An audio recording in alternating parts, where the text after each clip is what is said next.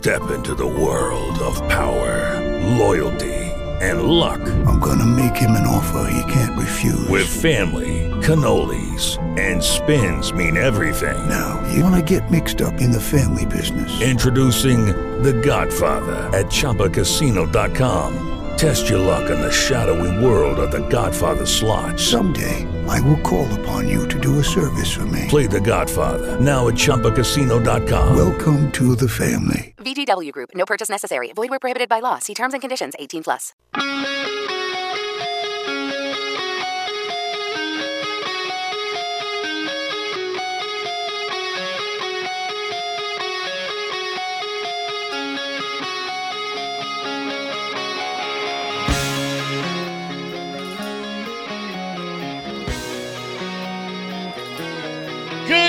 Morning, family. How is everybody doing? Well, I hope you're doing well. We've got a great show for you. We're going to visit with, oh, of course, we'll visit with Jerry here in just a minute, but we've got one with GBRA. John Kors is going to call in. He's going to tell us a little bit about uh, what's going on there. He, he's got he's got some inside scoop. That's all I'll say. So y'all be sure to listen to that. Talk about Dunlap and Lakewood and the lakes and uh, what's going on with Guadalupe River. So yeah, that'll be fun. Then we're going to try to visit with Billy Koshin. And then that'll be the first hour. Then, if you want to follow us over on your free iHeart app to AM 1300 The Zone, we're going to talk to Chico. Then we'll visit with uh, Phil Spencer.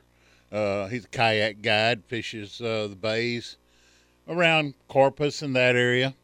Then we're going to talk to Bo Reed. Bo has, uh, well, he owns Papa Chop Rod and Reel Repair, so we're going to visit about that. And then he's got to wants to talk about one of the local creeks around here. It, it's a big creek. Brushy Creek is a big creek, and he wants he's been fishing it, and he wants to tell us about what he's found out. I'm sitting there, well, Bo, I, I was fishing that creek when I was five years old. He says, "Damn, that must have been just when it farmed." I said, "I ain't that old." But anyway, uh, been fishing it for quite a few years, and uh, it's very good, very good fishery for just a little stream. It's a good fishery. So then we're going to talk to oh yeah, Jody Bauer with uh, Wake Point LBJ. Then we'll then I'm looking forward to this, and we're going to talk to Terry Turner. Terry is a hog trapper, feral hog trapper. Plus, he buys a lot of feral hogs and, you know, resells them. And he has places he sends them to, and then they'll butcher them out, and then they sell them. But here in the state of Texas, well, really the nation, we're having a bad feral hog problem. Bad. Here in the state, we have close to 2 million nationwide over 9 million. And let me tell you, a, a feral pig sow can breed up to twice a year. She'll have anywhere from 5 to 12 piglets each time she she's been bred and she, you know, has the has the has the piglets. And now then those pigs, the sows, will by the time they hit mm, four to five months old, they can be bred and have piglets. Now, are you doing the math, folks? We're having a bad problem. And right now, with this pandemic, people aren't getting out and shooting them, you know, hunting them like they should. So, what we're going to talk about is different ways that we can control them how you know trapping, uh, shooting them out of helicopters. That sounds like it'd be funner than hell. But uh, I want to go shoot an A12 out of a helicopter shooting at pigs. But uh, anyway, that'd be a blast. But uh, you know, hunting is not going to control them. No way in the world. You can't eat that many pigs. Uh, the state is going to have to allow poisoning and they have some poisons that will not affect your pets and such as that. You know, buzzards and all that kind of stuff. So, yeah, it's going to be. This is something that has been coming down the line for a long time. In fact, we can follow feral pigs back to Christopher Columbus. Now, of course, he didn't land in the on the, the United States. Uh, yeah, maybe so, but I don't think so. I think he landed in in the islands. But that's when feral pigs were brought to this part of the world. Then, uh, as the more of the conquistadors came over, they brought them, and what the and the reason they brought them is because they could carry them in the ships, and then once they let them out, and and had a couple of pig herders to keep them moving with the with the the explorers, they had food, and they knew pigs could pretty much fend for themselves, so they'd go out and find whatever they could eat, and they'd eat it and and do well. And uh, then when people got hungry, well, yep, we'll harvest a couple pigs and we'll feed everybody. So and then a lot of them would get loose. Well, also they would just leave them when they left. They just left the pigs here. So we've had pigs for three to four hundred years. Now that's crazy, ain't it? Now these and now, you know, back in the 30s they were bringing Russian boars over, and the reason they were bringing the Russian boars and taking them down South Texas and release them because they found out they'd eat rattlesnakes. So they were releasing them down there. Then they were crossing with the feral pigs that were down there, and then as more and more feral pigs came around, then all of a sudden our domestic pigs started getting loose. And it's crazy how fast a domestic pig will go feral. I mean, we're looking at months. Their snouts grow, their t- tushes start growing out, and they start, their hair gets coarser so they can stay warm. It's crazy. I mean, it's it's something that we're going to have to take care of. Now, next week, I'm working on getting some of the professors from Texas A&M uh, to talk about feral pigs. So you know different ways of controlling them, how we can do it, and how you know I don't know if we can eat our way out of this. I don't think so, but uh, I guess we can try. But I know a lot of people like feral pigs. I'm one of those guys. I mean, they ain't nothing better than about a 40 to 60 pound shoat, throw it on a, you know, skin it out and throw it on a, on a barbecue pit and cook him slow. Oh man, let me tell you, that's good stuff. So yeah, got a great show. We're gonna talk feral pigs. We'll talk some fishing. We'll probably talk a little hunting. Who knows? We'll just go to jammering. and uh, but uh, we do have a great show, and I want to thank everybody for tuning in this morning. And I didn't get to Good morning, Shannon. How are you doing this morning? I'm doing well, sir. Thank you. well, we're both up early. Both of us. We got to get some more coffee in us, huh? Oh yeah. Yeah. I've got brunch after this, and then a big UT game. I gotta be, I gotta be ready for this day. I think we can win this one. I sure hope so. Well, so does uh, the so do the coaches. well, uh, well, I won't go there. We'll stop. but uh, hey, family, we do have a great show, and you know, UT's playing Baylor to, later today. And what time's that? Two thirty kickoff. And you can listen to it right here on WOAI. WOAI, that's correct. There you go. So, uh, what how many minutes we got? Got about a minute left. Okay. So, family, thank y'all for tuning in this morning. We got a great show. We'll, we'll be visiting with you for about an hour here. And then you can come on over on your free iHeart app to AM 1300 The Zone. Listen to the rest of the show. So we'll see y'all in a little bit, family. Y'all be good and see you in a bit. AM 1300 The Zone on your free iHeart app. Bye.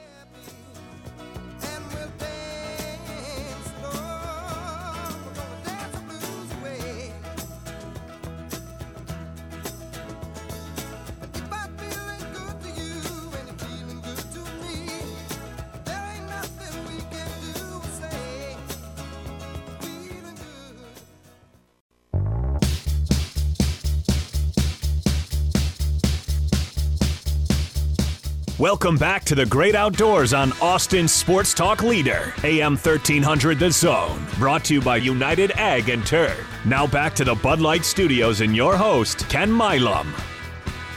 Hey, family, how's everybody doing? Well, we've gotten truck. We drove down Port Aransas. And now we're trying to get across ferries, and is a line out here. But, yeah, a lot of people wanting to get the heck out of Dodge, get out of the cities, go to the island. And Jerry's saying, well, send them on down, but tell them to go home at the end of the week. Good morning, Jerry. How you? I love you people, but I need one weekend off. Go home. Holy cow! I'm going to tell you something. This weekend is not quite as bad as last. Last weekend was uh, Saturday and Sunday was busy, uh, busy as um, since snapper season. Wow! Wow! And uh, we, my wife and I, just we drove down to the to the beach on uh, I guess Saturday evening about I can't remember Friday or Saturday. I think it was Saturday evening. You know, a little before dark and everything. Mhm. I bet there was 200 people on the jetty fishing, Good. and it was rough. The water was the spray was blowing up over the jetty, and then people are standing out there fishing.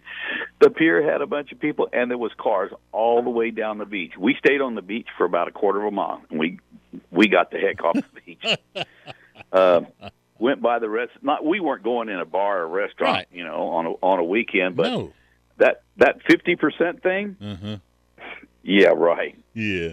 Yeah. if you no. can't get a parking space, I'm pretty sure there's more than fifty percent in there. Yeah. There And the restaurant's the same way. People standing outside, you know, waiting to go in the restaurant. So we went home and had our little toddy at home and went to bed. We're kind of old anyhow, but uh, a lot of fish. We caught a lot of fish. It was rough last uh, last weekend. Uh, this weekend, not, this weekend's better. We got a we. Got we're all- another little front coming in. We yeah, well, we've all Came done in this for a long yesterday. time, and we're trying to figure out what's going on down here. We've got flood advisories because of the water coming up on the beach, Right. and we've got these big rollers offshore, Ooh. like we have a tropical storm coming. You know, we got some six, eight foot seas, but but they're far apart. Hmm. And uh, I can't figure that out. And this norther's not supposed to do anything to us till uh, maybe Wednesday, I think. We're supposed to Uh, cool down Tuesday, Wednesday. I think our lows could get in the 40s and maybe. Yeah, I saw that for the. I saw that for the hill country. Yeah, Yeah. I did see that for the hill country. Um, but uh, but you've got um, uh, we had see today it's only supposed to be like 78 degrees. I don't Mhm. know why. We've got a kind of east wind instead of our southeast wind, Mhm. and and um, then uh, then it's supposed to shift around to the north. But it's not supposed to do much to us. But I see the hill country's supposed to get a little bit. Might even rain. Yeah, I think we, uh, this this Monday, Tuesday, we have a slight chance of rain by, you Yeah. know, by Thursday, Friday, maybe Wednesday, Thursday, Friday.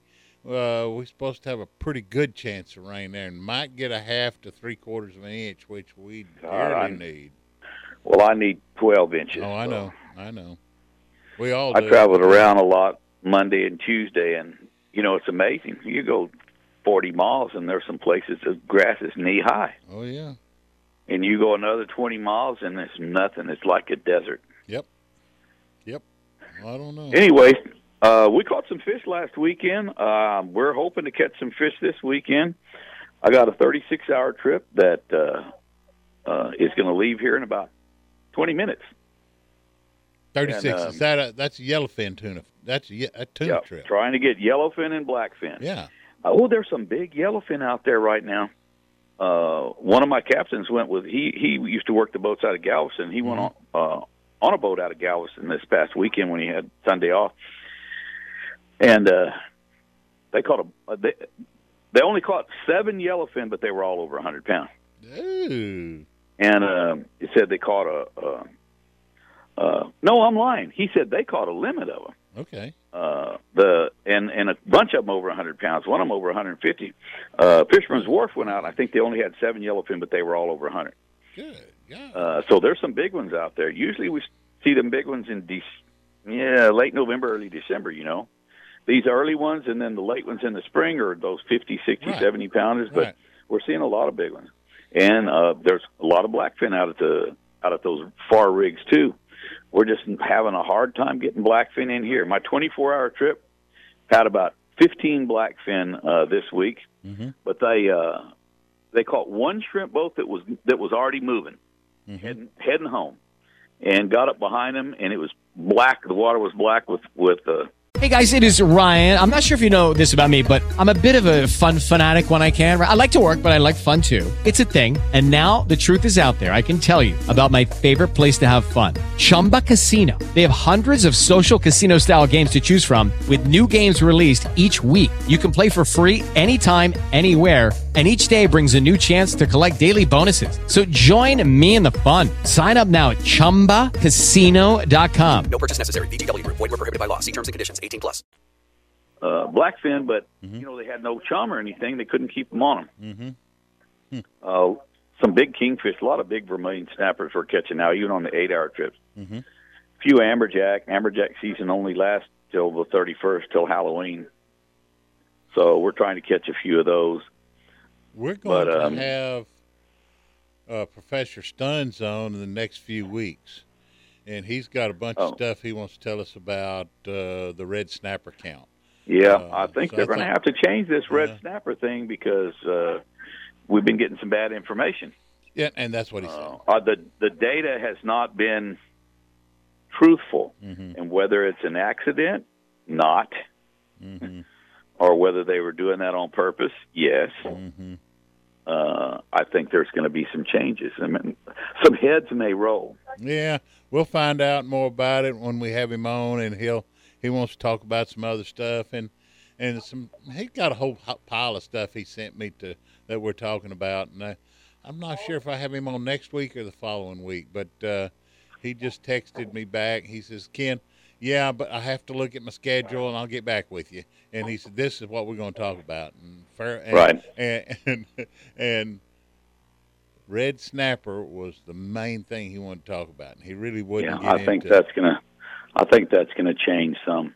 And you know, uh, I mean, i- if they want to raise the limit to three, that's fine. Mm-hmm. Uh, we just as well have them uh, give us somehow, you know, ninety days to fish for them or something. And and if we if we choose to do thirty of those in the winter or something, Mhm.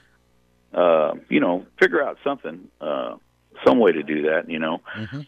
um, but um, a longer season would obviously be better for us. Oh yeah, and well now you went. You will start the winter snapper season fishing Texas. Probably not. Probably not till January first. Okay, January first. I think we're going to start that January. January, February, March, and April on the state water snapper. And now you can keep four a day then. Yes, four per person in state waters. In the last, if it's if it keeps up like the last couple of years, you know they're nice fish. Yeah. nice fish. Hey, had to had to throw back uh, two snapper over uh, 18 inches on the bay trip the other day Good gosh. up in Corpus Bay.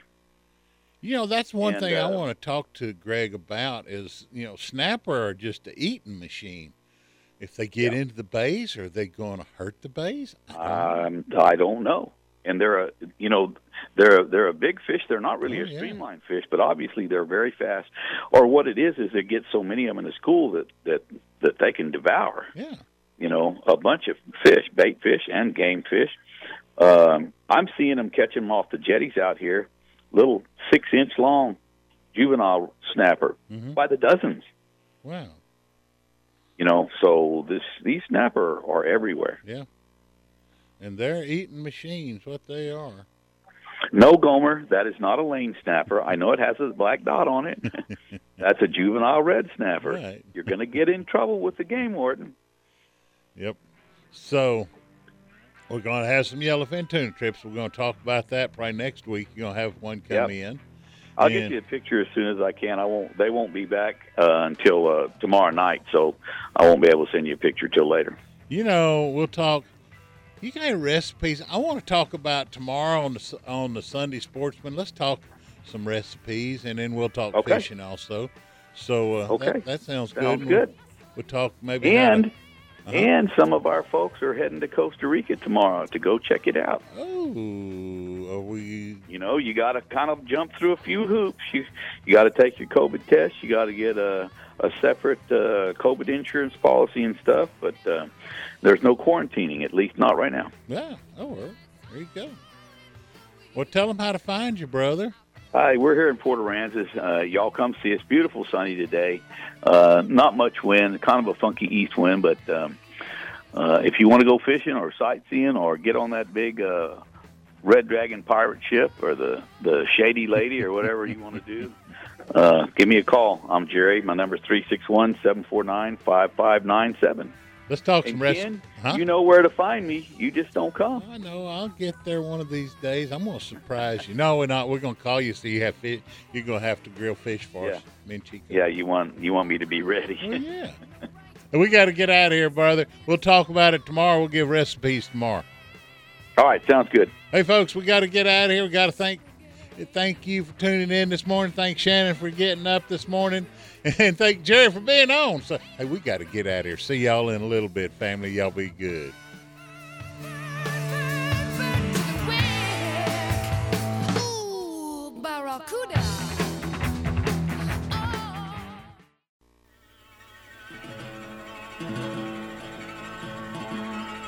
Red, red, red, red, red, red, red, red, redneck. Welcome back to the great outdoors on Austin Sports Talk Leader, AM 1300 The Zone. Brought to you by United Ag and Turf. Now back to the Bud Light Studios and your host, Ken Milam. Hey, family. Th- we're going to talk about something that's near and dear to my heart, and that's the Guadalupe River and the lakes and such as that. John Coors with, uh, well, he's he calls in and talks about it, and I've been doing some studying, and sound like sound like John found out a lot more about the ri- the rivers and lakes than I have. Good morning, John. How you doing this morning, my friend? Well, I couldn't I couldn't be any more blessed than to be living in this beautiful river valley, and I'm going to do everything in my power to try to save it as it is. And um, I just wanted to alert you of some movement. Now, to just kind of recap, um, the first dam fe- fell at uh, Lakewood Right, back in 2016, right. and then Dunlap. Nothing was done about that. Right. I have a Gonzales newspaper, the Gonzales Cannon, from 2000, uh, December 2016, Mm-hmm. that says GBRA commits to repairing dam gate at Lakewood. now we've been being lied to since 2016, and way before that Mm-hmm. and um, and now the uh, board of directors has got caught back in the last uh, August of last year. Their board of directors meeting. You can go uh, Google that up and and look at it, and and update now to where we are at. The um, poor people at Lake Gonzales, which is where I'm at Right. have really been underrepresented. And um, you can go to the Commissioner's Court, Gonzales County Commissioner's Court, on October 13th, and you can watch it yourself uh, on Facebook. And uh, that will get you the information. But what is uh, developing here is that uh, the citizens are putting the heat on these people at, at the commissioner's court, and they uh, almost did it on the 13th, but they they wanted to consult with the lawyers. They're going to um, uh, make a resolution that the governor should fire the entire board of directors of the GBRA and rehire, uh, reappoint them. And um, my point is, the legislature created this quasi-government thing called the GBRA. Yeah. It's up to the legislatures to deal with it, but that's basically what is is going on right now. So there has been a little movement, and this um, we have a wild card that we didn't know. James Lee Murphy, Mm-hmm. a former, uh, I think, assistant director at GBRA, is on that Facebook meeting. Um, and you really, he knows, he explained how the cow cat uh, is eating the cabbage. I thought I was on the set of King of the Pecos starring John Wayne or, or Chisholm well, about the water wars out in Mhm. West Texas and New Mhm. Mexico. That's what's going on. They're stealing groundwater, not only selling the state of Texas our our water, the citizens' water. They're selling it in a good old boy system, but um, um, yeah, it, it's uh, James Lee Murphy has the goods on him, and he, this is what we need: people from inside Right. the beast. So that's what I wanted to call and tell you. Well, I appreciate. I really appreciate it. Now, so uh, since basically 2016 we've known they've known that something needed to be done about these lakes, and oh yeah, we're to take care like we're we're to take care, and they never did nothing except keep padding their pockets. Um, that's apparently they've been doing it without any resistance for so long that they're so arrogant that they think they can just uh, keep doing it even though they got caught. And this board of directors got caught holding the bag for all of the board of directors before them, and uh, you know, so um, it's it's been going on for a long time. Okay, so so so at least something happening, maybe something, and and this is a perfect time for it to happen because it is a uh, election year. So a lot of these guys that want to get back in there, this would be a perfect thing for them to jump on and help with. And uh, the people along the the rivers and the lakes would, uh, or especially the lakes, would probably be very appreciative and might get a vote. So yeah, uh, we'll just have to see what happens from there, and uh, go from there. Now, I know you're you're big with uh, with uh, Alamo too. You've been keeping up with that. What's going on with Alamo? Well, I'm not associated with anybody. I'm a I'm a citizen Right. by myself. But I went down to the first protest about the uh, moving the reimagining the Alamo, Right. which includes moving the monument there. And the people that uh, organized that rally were the Texas Freedom Force, and they Mhm. deserve credit for what they did. Uh, they stood up, and um, it, the historical commission, I believe it is, voted, uh, and I'm not sure the numbers, 15 to two, to scrap that Good. movement of Good. that monument, and um, and that's a big victory. Yeah. I Well- think it is. and I really appreciate that. I really do. My family's blood was shed to make this state what it is today. Ben Milam was my great great uncle, and he was killed at the uh, old 300. You know the, the the the skirmish before the Alamo. He's he set up the Alamo. Who will come? Who will go across this line and go with old Ben Milam? And that was my great great uncle. Uh, and so yeah, I really appreciate this, and uh, and uh, it's such a great thing. You know, this state was made by by people have been here for many years, and well, it's I- got it's got to stay it's got to stay what it is. I mean, we can't change it. We I know in this pandemic, everybody's oh, we got to do this, we got to do that, we got to do this. No, we don't. We got to just let it do what it's done for how many hundreds of years already. Thank you. Thank There- you for what you do, John. Well, I appreciate that. There is a really good book called Spirit of Gonzales that that I think it's uh, fiction based on history, and I've forgotten the author's first name, but her last name is Davis. Spirit of Gonzales. It should be required reading. It is just fantastic.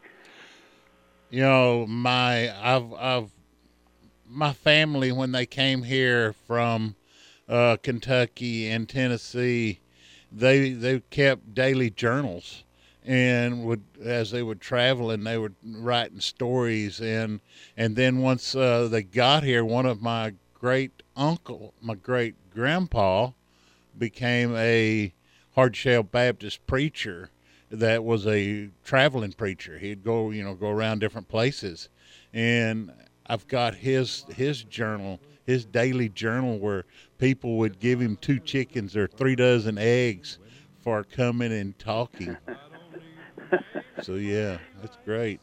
It was hard times, and, and they lived in the great outdoors, and uh, they they got a lot of heritage. And, Yes. and uh, by golly, I'm going to try to keep it. And, and uh, I appreciate your show. Thank John. you for your time. We appreciate you, sir, and thank you so much for what you do. It's people like you that's going to keep this world right. Thank you, brother. Hey, family. Uh, anything you have that you need to get hold of me on, get hold of me. I'll be happy to help you. Just like we, you know, John here, we got to help, you know, Guadalupe Valley. Well, the people on the lakes. We got to help them. So we got to get out of here right now. Family, thank y'all so very much. We got to get out of here. We'll see y'all here in just a little bit. We'll be talking to. Gotta look right quick. Billy Koshin next. Y'all be good. We'll see you in a bit. This coat and tie is choking me, then you're With the Lucky Land slots, you can get lucky just about anywhere. This is your captain speaking. Uh, we've got clear runway and the weather's fine, but we're just going to circle up here a while and uh, get lucky. No, no, nothing like that. It's just these cash prizes add up quick. So I suggest you sit back, keep your tray table upright, and start getting lucky. Play for free at LuckyLandSlots.com. Are you feeling lucky? No purchase necessary. Void where prohibited by law. 18 plus terms and conditions apply. See website for details. Our society, you cry all day. We've been so busy keeping up with the Jones. Four car garage, and we're still building on. Maybe it's time we got back to the basics of love. Let's go to Luckenbach, Texas, with Waylon and Willie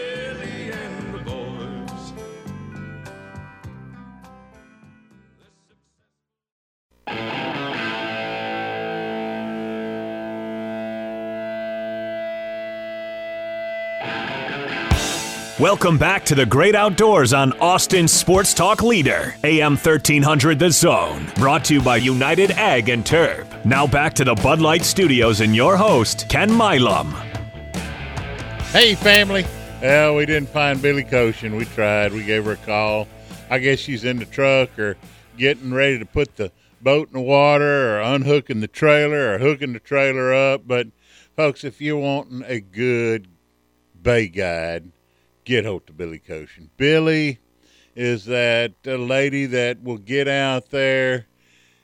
She wants to make sure you catch all the fish you can, but she wants to teach you how to fit, catch all the trout and the redfish and all and flounder and all of that kind of stuff. She's going to teach you how to do it.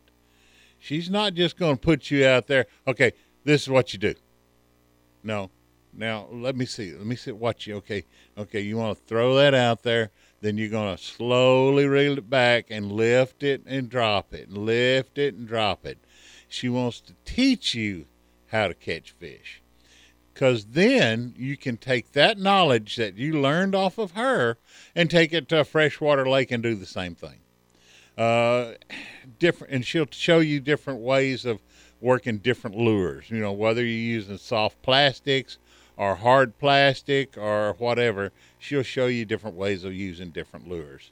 Uh, she likes to to wade. I'm not a big fan of wading, and now she doesn't like live bait. She is not a live bait guide.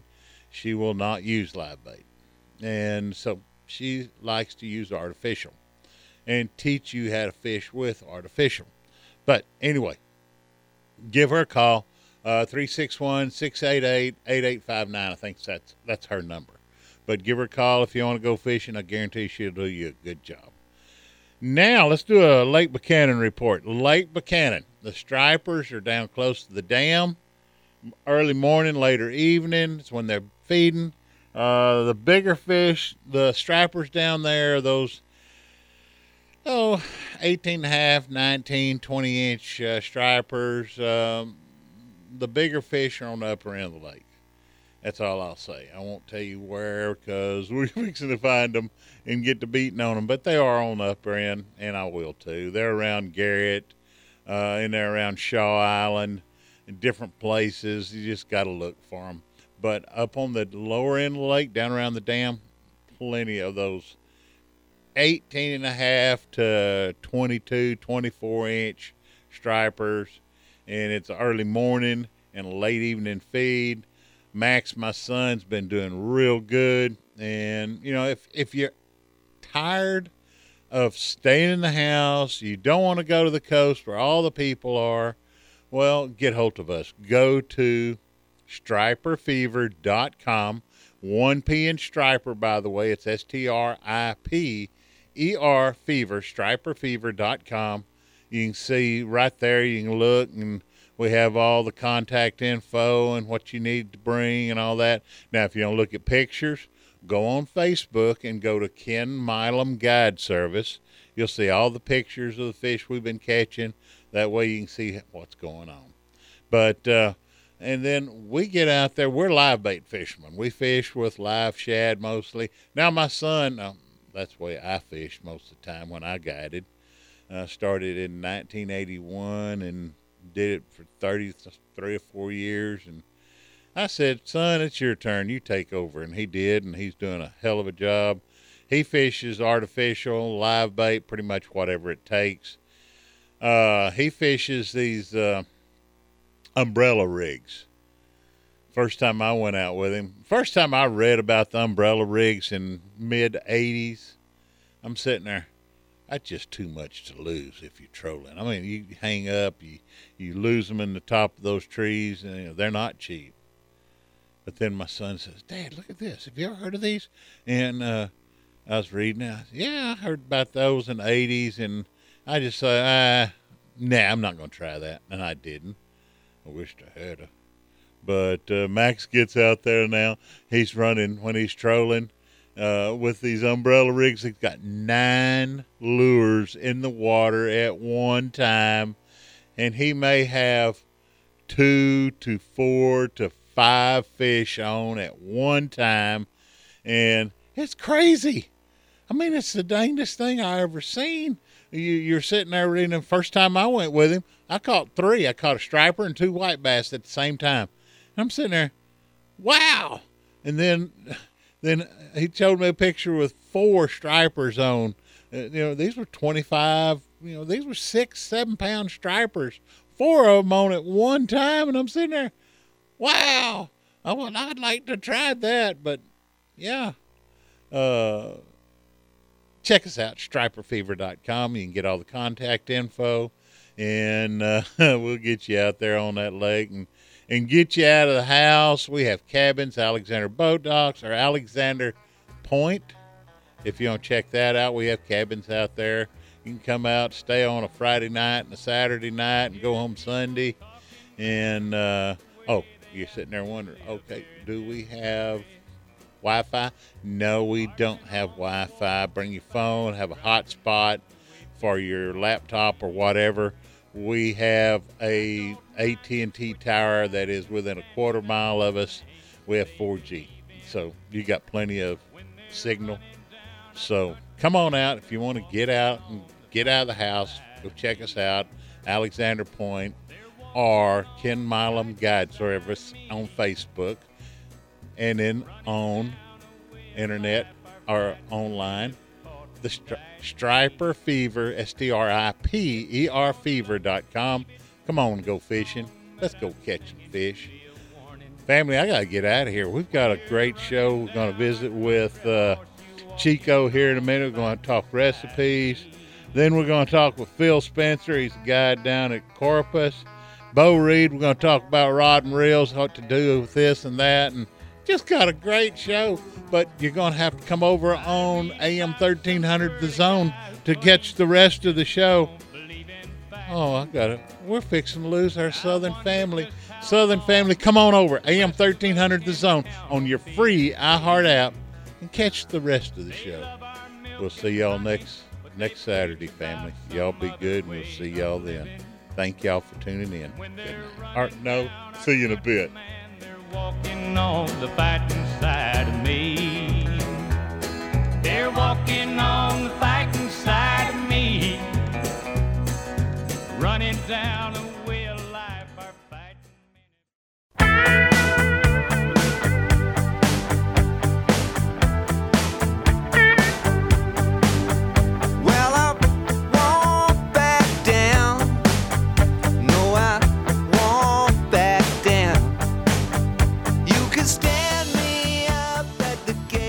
Good morning, family. How is everybody doing? Well, we're doing good here. We've been talking to well Jerry, and we talked recipes, and we talked fish, and we talked hunting. Then we talked with, uh, uh, you know, we then we talked with John about the GBRA, and just had a great show. So, uh, so far, then I had we didn't get hold to Billy, so I had to talk a little bit about uh, Lake Buchanan and our guide service and our cabins and all that kind of stuff. So, you know, we're just sitting here visiting with everybody and trying to find different ways of everybody to get out of the house. You know, it's just I may have to get John Mueller on here pretty far along. We may have to get him on to talk barbecue and tell people how to to get how to fix the briskets right. I know me and Oof. Chico can talk brisket. I've been craving barbecue. You been wanting some barbecue? I've been craving barbecue lately. John Mueller, we need some barbecue up here, John. I do not have a grill or a smoker at my house, so I have to order it, and I don't really live close to one of the great staples here in town. You don't. Now I get my mouth watering. You live up north or you live down south? Yeah, I live up north. They just put in a new style switch, but it's pa- it's past the tollway, so I got to pay that much more just to get barbecue. I was sitting here. Okay, John is on out. uh, He's on out the other side of Jarrell, so it's a ways off. John Mueller, but uh, he does a heck of a job. Well, John, we need some barbecue up here. You're gonna have you're gonna have to text me when you're sending some this away. We'll meet him at the back door. Oh yeah. yeah, that'd be good. But uh, we'll have to get John on because John is such a he's an artist. I mean, he's a Mueller. Uh, the Muellers have had barbecue and Taylor since forever. So, and now John, he's been wrote up in Texas Monthly. I don't know how many times. John, you owe me big time. We're making this a John Mueller 15 minute uh, uh, ad. But anyway, folks, if you're out around, you know, Jarrell and looking for some barbecue, tell him you won't find John Mueller. He's just the other side of uh, Jarrell. I think he's on the east side. You'll just have to look. Uh, we'll get him on here one of these days before long and talk about it. He's, I know he's just moved from Granger to Jarrell, and he's probably going to text me and say, "Ken, you're wrong." Uh, but John, you need to text me and tell me where you're at nowadays. But uh, we, yeah, there's so many good barbecue places in this town. You know, Terry Black's, Cooper's, of course, and and then you got Ironworks, and you got oh La Barbecue. They're all down south though. I know. I got Interstellar up north, Interstellar Barbecue, which used to be the people who did Noble Pig. Uh-huh. And it's really good, but they usually close at like 5. How far are you from Round Rock? Um, I'm I mean, I'm really close to 45, so I can hop on 45 pretty easily, but I'm on the Joe's. 183 side. Smoky Joe's is just past uh, 45 on 35, and it's going to be on the east side. It's in that uh, big shopping mall. It's right past the Walmart. It's on the east side, just right there beside 35 and 45. At Walmart's right there in that big trying to think where the Walmart is. uh, how about is there Target in there? Uh, I hadn't been over in that side. Yeah, it's not really my area. No, but uh, Smoky Joe's is right in there. They do a good job. They deliver? No, I'm not sure. I don't know. I don't know. I don't know. But you just gonna have to. We'll have to get John to bring us some barbecue. John, we need some barbecue bad. So uh, let's see. John's gonna say, well, we need brisket. Yes. Need sausage. Yes. Uh, pork ribs. Yes. My favorite's turkey. Okay, we need turkey too, John. yes. So anyway, we'll have to. And John does a great job on turkey. The way John does, he he cooks. Well, I'm not going to give him his. He cooks fast, and he he's constantly moving that meat, constantly moving those briskets from one end of the pit to the other end, and constantly moving them, and does a great job and turns out meat in a hurry and does a great job. John Mueller, we need some barbecue. I'm hungry now, but uh, folks, we do have a great show. We're like I said, we're going to talk Chico here in a minute, and then we're going to talk Phil Spencer, and then Bo Reed, and then next hour we'll talk to Jody Bauer out at Wake Point on Lake LBJ. Then to talk to Terry Turner. Terry Turner is a feral pig trapper, lives over in Bastrop County, and uh, been seeing on the news, oh, we got a feral pig problem, which we do. We got way too many. They they breed and and and just a sow will have five to twelve pigs, and she can do that twice a year. And then those pigs, uh, half of them are sows, females. Then they can within three to five months they can be bred. They'll have two to four to five or six. So now you see how many pigs all of a sudden. With Lucky Land slots, you can get lucky just about anywhere. Dearly beloved, we are gathered here today to. Has anyone seen the bride and groom? Sorry, sorry, we're here. We were getting lucky in the limo and we lost track of time. No, Lucky Land Casino, with cash prizes that add up quicker than a guest registry. In that case, I pronounce you lucky. Play for free at LuckyLandSlots.com. Daily bonuses are waiting. No purchase necessary. Void where prohibited by law. 18 plus. Terms and conditions apply. See website for details. Those pigs then, and half of them going to be female, and they'll do the same thing. So yeah, uh, they multiply in a hurry, and we get millions of them here in Texas. I think we got uh, two to one and a half million pigs doing billions of dollars worth of damage. So, yeah, we're going to talk to Terry Turner in the seven o'clock hour about that, how he traps and he also buys the feral pigs and then resells them to uh, uh, a house, a slaughter place down around Devine, I think. And then they sell that meat to the East Coast and in Europe and West Coast. I mean, uh, wild Texas boar is a delicacy in places. And I'm sitting there, really? A Texas boar? A boar hog is a delicacy? Really? Because I don't know if y'all ever had uh, boar hog. It's a little bit, um, what I, what I want to say, it's a little um, strong. That's what I'll say, strong. And uh, now, young sow, that's good. Uh, take that, take a shoat, you know, about a 40 pound shoat, skin him out, cut him in half, put him on the pit, grill him, or better yet, just go over to uh, Harvest House Farms. it's a market over in Johnson City. You can buy a complete, clean feral pig. That's where John gets his, by the way. And John Mueller gets his hogs off of Harvest House Farms in Johnson City. And you can get one, put them on pit, barbecue. That's good stuff. It is. I think I got to get out of here, don't I? Yeah. Hey, family, we'll see y'all on the other side. We got to got to thank y'all for getting up this morning, seeing a little bit. Y'all be good.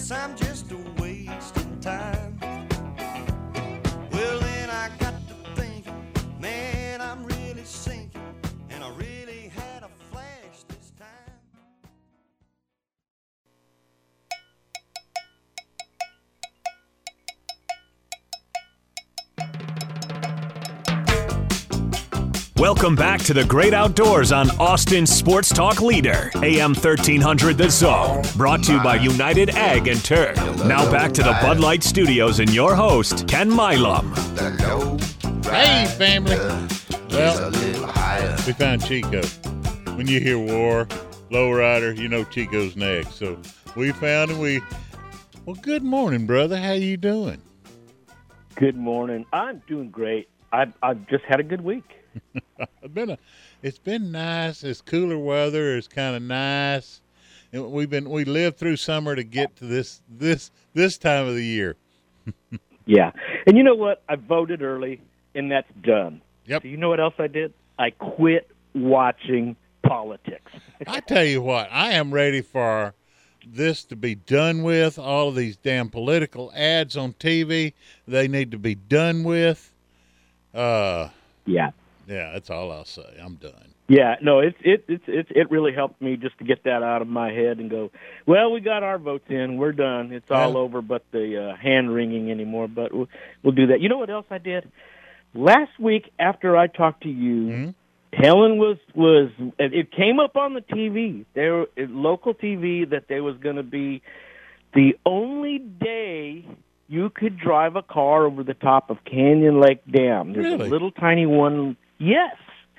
And we went out Sunday and uh and did the ride. We went and donated uh it was a like a $10 uh Mm-hmm.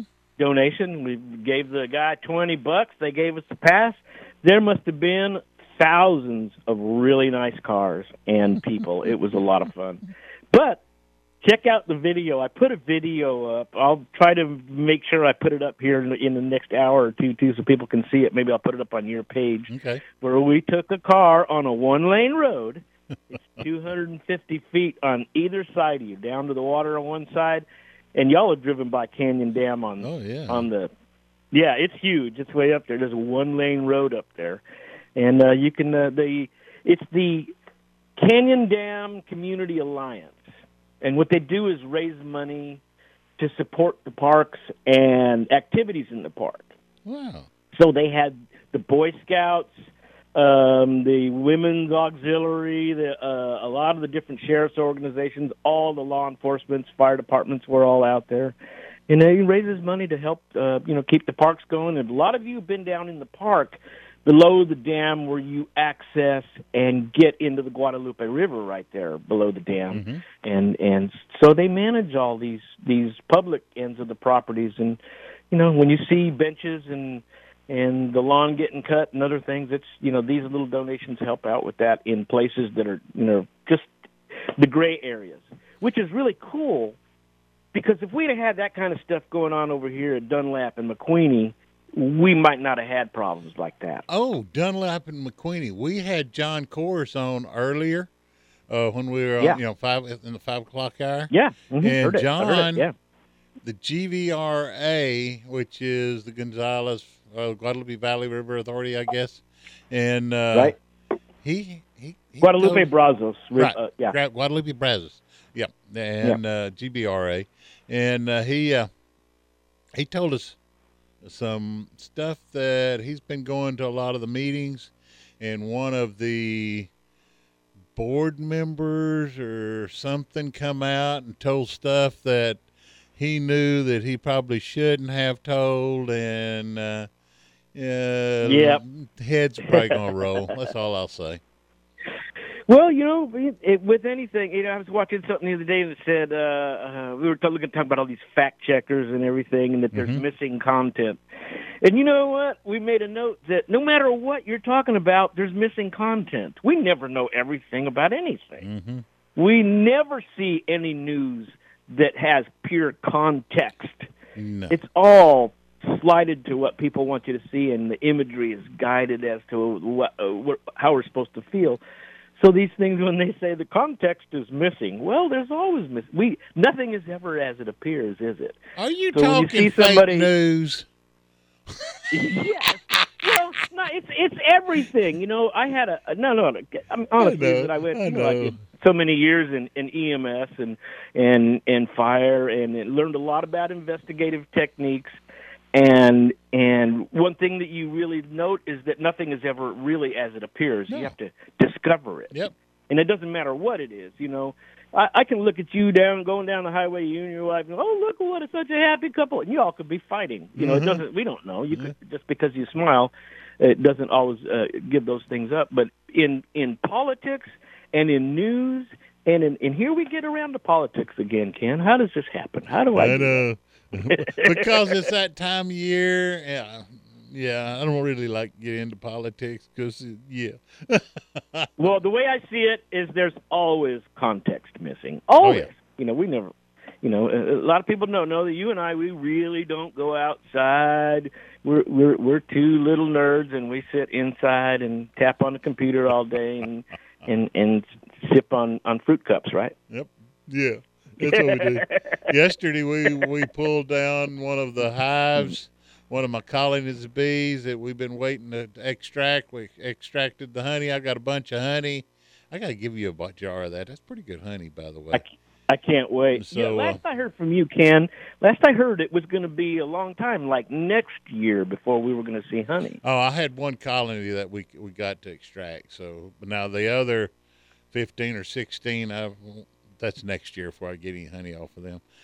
I have, been, and this honey, I want to. No, I bought some honey that is a dark honey. It's almost like molasses. Yeah. And Yeah. I want to use it on some, like a feral pig. I want to rub it down. I'll rub, mix it. I think I want to mix some garlic, some salt and pepper in it, and then rub this all over a hunk of pork. You know, feral pig. Then I want to keep it, ba- put it on the pit, Ooh. slow, but keep it basted with an apple cider vinegar. Yeah, yeah, balance that off a little bit mm-hmm. with some acid, and it works good. Do you know what I saw, and I need to try? You've told me about this, and I don't think I've tried it yet, but I saw a ham glaze recipe with honeycomb. And I guess the comb is there's still a lot of honey in the comb. Well, there's honey it, in the comb, but there's a lot of different kind wax honey. there. Well, they were put. They were take. Apparently, you take the the honey that comes off that little piece of comb you get, Mm-hmm. and you and you rub that and crush it onto the top of a ham, and it's supposed to be good. It would be good because the the wax itself has a different flavor, but and also as it cooled off, as the ham cools, wax is going to get hard, and and you can digest it. I mean, it's easy enough to pass, but uh, yeah, it, that would be. Well, it's got to be edible. Oh, yeah, it is. It's also more expensive than regular honey. oh yeah, it is. And I that was something I meant to ask you or John is why is honeycomb honey that much more? Uh, because So I don't know if it's more pure. No, what they'll do is they'll take, you know, they'll eat all the honey off of the out of the jar with the comb on it. Then they'll take that piece of comb, put it on a uh, saucer in a saucer, then put it in the uh, in, in the ice box in the refrigerator, and cool it down. Then what they'll do is they'll serve that along with uh, fruit uh, to it, like uh, you got strawberries. You cut you a little piece of comb, put it on put put it on a cracker or something, then put a strawberry on it, and then eat it, and it gives it Oh, yeah. that uh, honey, and the comb itself has a, a a rather unique flavor, and so it's just and it's also cold, and it makes it where you can spread it. So, yeah. Uh-huh. Yeah, That- that's yeah, why the comb maybe a little bit. Yeah. Yeah, it's just well, I gotta try different. it. I gotta try it. It's it's it's it, again something different. You see these sometimes and go, is this bona fide or is this I don't know. Sometimes they're gimmicky, and a lot of times these internet things, when you look at them, you go, well, they made a good picture out of it. Mm-hmm. How does it really taste? Yeah. Hey, brother, I got about a minute and a half. I know here in a little bit I want to. What I want to do is talk to you tomorrow. Also, Mhm. we'll have you on the Sunday Sportsman, and I want to talk some recipes. Maybe some feral hog recipes. Maybe some uh, feral pig with hatch peppers, and slow cook it and make a sa- sauce or a gravy out of the hatch peppers and and the feral pig. Oh, damn, that sounds good. yeah. Okay. I'll I'll be ready for you. I will be ready for Okay. you. Well, tell them how to find everything, brother. Well, you can find me over on the original Keep Austin Fishing on Facebook and Frixtex on YouTube, F R I X T X, as well as Mike Garcia, and a bunch of Ken Milam stuff, The Great Outdoors, uh, and don't forget to check out Striper Fever. Yep. I appreciate it, brother. Thanks. We'll talk to you tomorrow. We got to talk some recipes. I'm, I'm hungry already. Hey, family. Yep. See you then, Ken. we'll see you tomorrow. Hey, family, we got to get out of here. We thank you for tuning in. We'll see y'all on the other side. Y'all be good, family.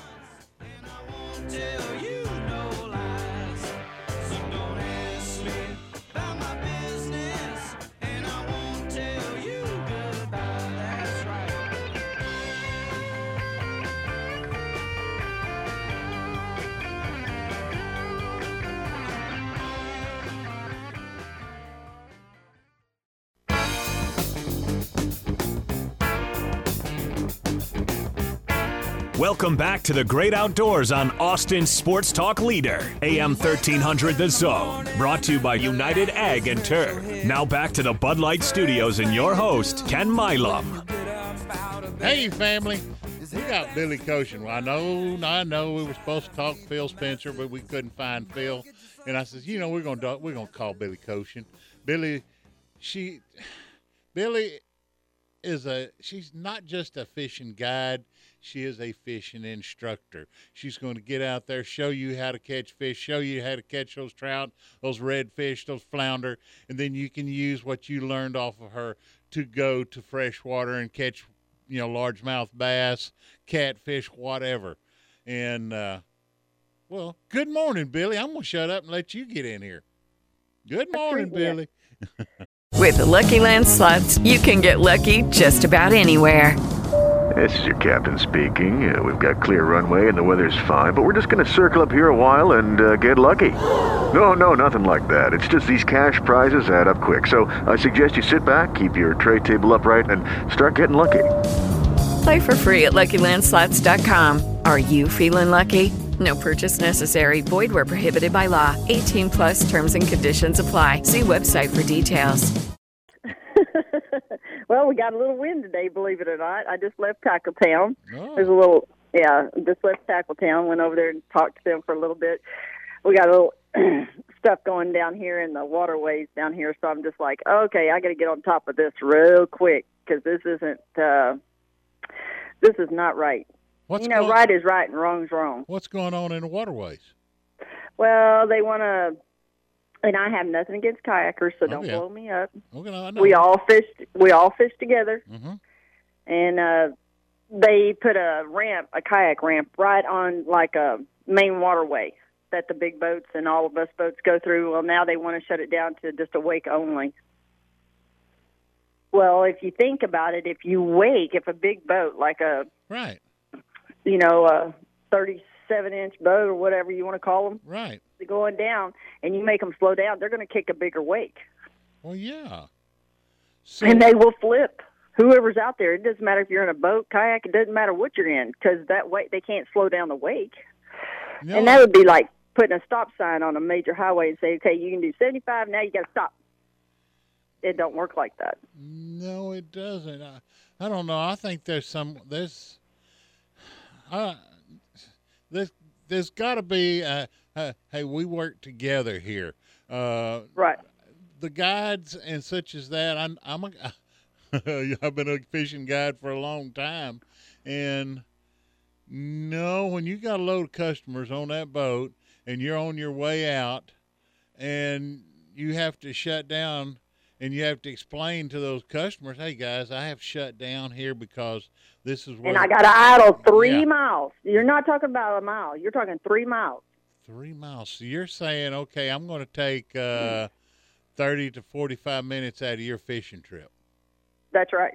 And on top of all that, the people that come from Austin and San Antonio that pull their boats down here and run the waterways. They ain't going to know. Well, think it. Think about it. You're running in in, in the dark in the morning to go pick up your customers in Port Aransas, or you're running in the dark to get back to put your boat on the trailer, and you're in a main gut. And most of the people down here will know the laws.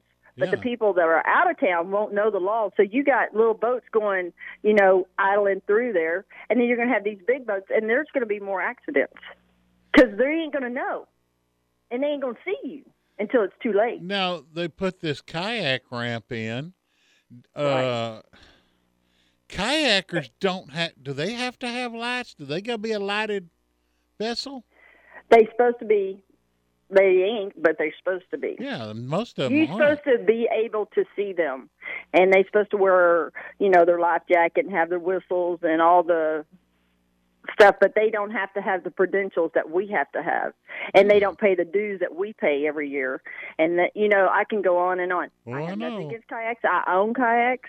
I kayak myself, but I make sure that I leave at safe light so I don't get hit, and I don't cross major highways or waterways when I know that that's when the boats are leaving. I wait, Right. uh, you know, just for safety reasons. Most So- kayakers, if if they got a kayak, they can put a light inside that kayak and it lights the whole kayak up. But they don't Right. think of that. I, Well, you know, it's just easier to jump on and then start pointing the finger at all the boaters, and you Yeah. shouldn't do that because that's not right. Yeah. We had an incident on the water here a couple, uh, probably about six months ago. We had an incident on the water, and it stirred all this back up again because they put in at the kayak ramp, and they were going across about 4:30 in the morning, and an incident happened, and that's what stirred all this back up again. But prior to then, there was probably it's been two, three years since there's been an incident. But that person left at 4:30 in the morning. You can't see squat at 4:30 in the morning. Dark. I, I don't care if you're a boater or a kayaker. You can't see nothing. So I always tell my customers, look, I don't. You can go sit at the ramp, but I ain't leaving until I can see. Right. Period. Right. Because I don't want to. I'm just going fishing. I'm not going out there to haul in and. I mean, I'll get you on fish, no problem. But I don't want to hurt anybody in the process, Right. and I don't want nobody to hurt me in the process. Right. Right. So that's the big get go right now. And they've been blocking off a lot of runways. You know, uh, what's going to end up happening if they pass this is the boaters are going to crawl across the flats and they're going to tear up the flats. Because what they're going to do is they're going to circle around where they cut off and said, you know what? Go ahead and have it. So we're going to run around this way. Well, guess what's going to be sitting in the flats? More kayakers. Yep. Yep. That- and you're not going to see them. Yep. Wow. So it's been a real big headache. Anyway, I'll let you know what goes on with that because that's just started kicking up here. So I'm just like, wow. Yeah. I I hope Austin that. hears me. I hope Oh, they can hear what you. I'm saying. Because man, you don't want to do that. Leave it alone and enforce the laws that you have. You know, That's- we have a organization here in Austin called Keep Austin Fishing, and ninety nine percent of them are kayak fishermen. And I'll get to the right, I'll get you the right names, and you visit with them. Bo Reed, uh, Chico, or Mike Mike Garcia. Uh, get you in touch with them and let you talk with them and and get this out on on Keep Austin Fishing, and you will talk to ninety percent of the kayakers in the Austin area. Because we want you down here. We want you on the waters. We just want everybody to be safe. Yep. That's the that's the whole key to it. Yep. So other than that, man, fishing's been good. Been on some really nice reds. Hadn't the trout hadn't really turned on. I mean, they're they're starting to, but this this cold front that's coming in Monday. Oh my gosh, it's gonna be like Christmas. It's gonna get cold. This, this is what we've been living for all summer for this right here, Billy. It's, That's right. Billy, I hear music. I know we're fixing do to, too. We're fixing to have to get out of here. Tell them how to find you, ma'am. at sport sportfishingtexas.com or three six one six eight eight eight eight five nine. Stay safe and keep a rod in your hand. Thank you, ma'am. We appreciate it. You be good. You too. Bye bye. Hey, family, you know, we're going to be talking to Bo here in a little bit. I may have to ask Bo about this. And and Chico, of course, you know, he's chewed me out many times because I used to call kayakers speed bumps. But kayakers, you're going to have to to watch these guys. You got to light that boat. You're low to the water. You know, you're slow. these boats aren't slow. They're not looking. They don't have a light in front of them. They don't have headlights out there. You're gonna have to watch this. You got to do it. Hey, I gotta get out of here. But kayakers, you gotta be responsible too. We gotta get out of here. See y'all on the other side, family. Dump my blues down in a gulf. She loves you, Big River, more than me.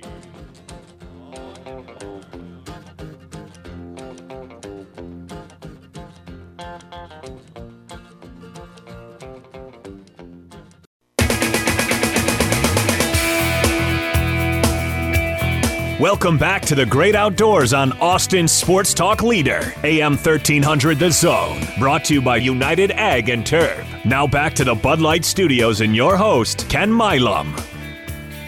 Hey, family. On the phone with us right now, Bo Reed. We have Bo Reed, Papa Chop, Rod and Reel Repair, kayak fisherman, you know, Aust- keep Austin fishing and all that kind of stuff. But, Bo, how are you doing this morning? I'm doing great, Ken. Thank you guys so much for calling. Well, I appreciate it. I know we're going to talk uh, Brushy Creek fishing here in a little bit, but before we get to that, uh, we had Billy Koshin on just a few minutes ago, and she was talking about the kayak fishermen. They just put a kayak uh, launching area in where a lot of the bay boats go through, and That's good. That's great. well, it is, but think about it now. We got a bunch of bay boats that'll run 60, 70 miles an hour. We got kayaks out there. Now we're talking, she said the other day they had, well, it's been a month or so back, they had an incident that a kayak went across at 4.30 in the morning and got hit by one of the bay boats. So now they've shut them down to where they can only idle through for three miles.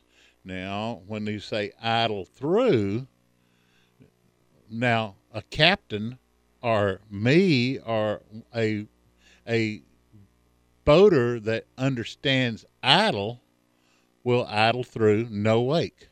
Now, Yes, a sir. lot of you guys that don't understand idle, they're ready to get through that three miles and shut down to about half speed, stick the nose up, and roll in a wake twice the size that it would be if you were on top. Yes, sir. So now that's bad for a kayak fisherman. It hits one wrong, it, it flip him. But yeah. Now I know kayak fishermen. Do they have lights on their kayaks? Well, they're sh- they're sure supposed to. You know, if you're if you're going out, you know, I was always taught hour after sunrise, an Oh, hour, yeah. uh, half or a half hour after sunrise, half hour before sundown. You know, if you're if you're fall, if you find yourself fishing in a kayak and you know you're in that period of time, you know, put your lights on. Mm-hmm. It it will only benefit every single person around you. Yeah. So you know, it's it's it's really important to have those lights on and have have really visible lights. You know, don't be having these small dinky lights. Don't be having a flashlight taped up and trying to use it as a 360 light. You know, I mean, get a good light. Get a good one that that people that boaters can see from uh you know a, a significant distance away. But you know the you know I didn't know that they had shut that they had slowed that down like that. Um, but I guess from my point of view, I think that's really it, it's you know I know it slows down the guides from getting out and getting to where they want to be to, mm-hmm. but these are pub these are public waters. Mm-hmm. These aren't private waters, and they have to be made safe for everybody involved. Mm-hmm. And so I think if everybody does their part, you know, I mean, there's going to be less in- injured, less accidents with kayaks versus boats. Um, you know, it's one of those things. I mean, it can get really, really foggy down there too, and you have to you'd have to do it anyways. And so, just the idea that you know, coming coming from the Marine Corps, I know that uh, safety is paramount. That was burned into my brain, and I still believe it to, to this day. And so, with with that in mind, you know, I, I you know, it, it's public waterways. I think I think they can slow down to support that. The only thing she says, and I, I kind of said the same thing, kind of. She says, "Well, Ken, what they're going to learn is that the your your bay guys, your bay fishermen are going to learn a route through the through the flats out there where everybody's fishing. They're going to be out there running through the flats that on on plane and and doing that and that's where the kayaks are out there fishing.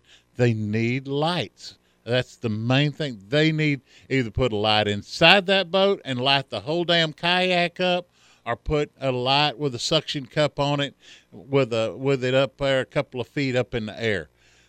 A 360 degree light. This is Yeah, something. I agree. But I just I just like the idea that even though it's just for a few miles, you know, it, uh, the boaters and the kayakers will both be safe because of it. Oh, they you know. I think it, I think it's I think it's a benefit that I think it's a, a rule change, a regulation change, whatever we're calling it, a policy Mm-hmm. change.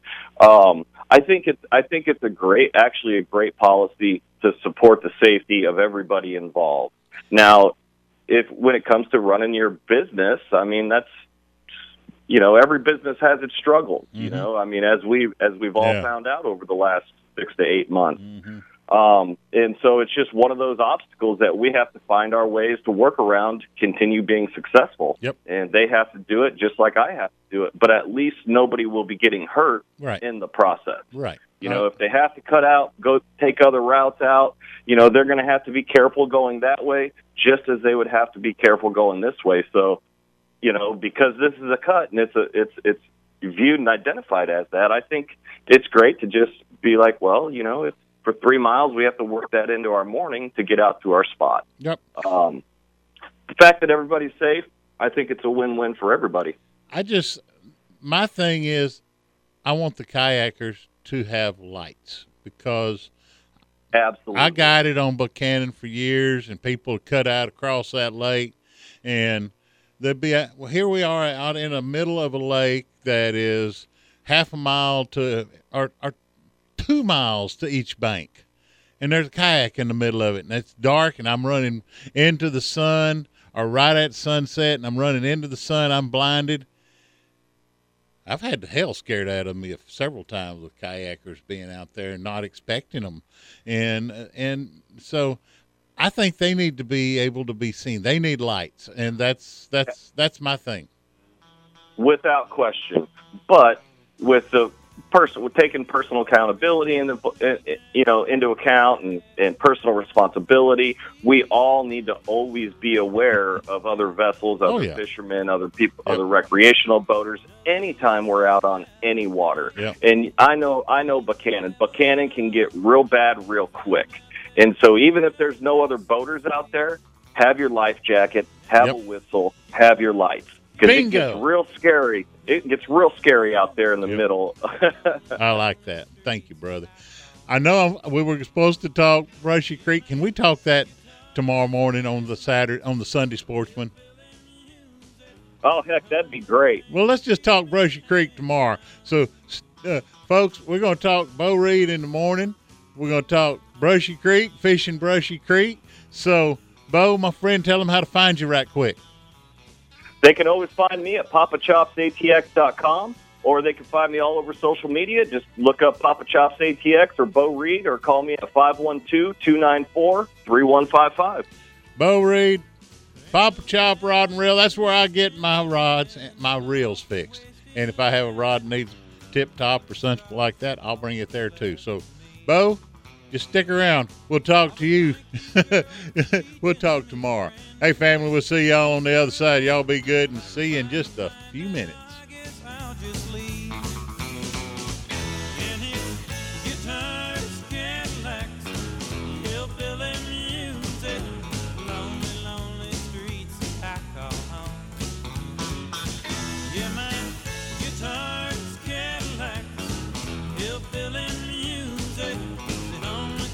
Hey, Mr. Bartender, please don't be so slow. I got time for one more round and a six pack to go. Hey, family. Tomorrow morning, Sunday, I'm gonna be feeling low. So please. Hey, family, we were listening. Uh, I was sitting there. That's, that's Hank Dawson. Oh, we got Jody on the phone. I guess I better visit with him in a second.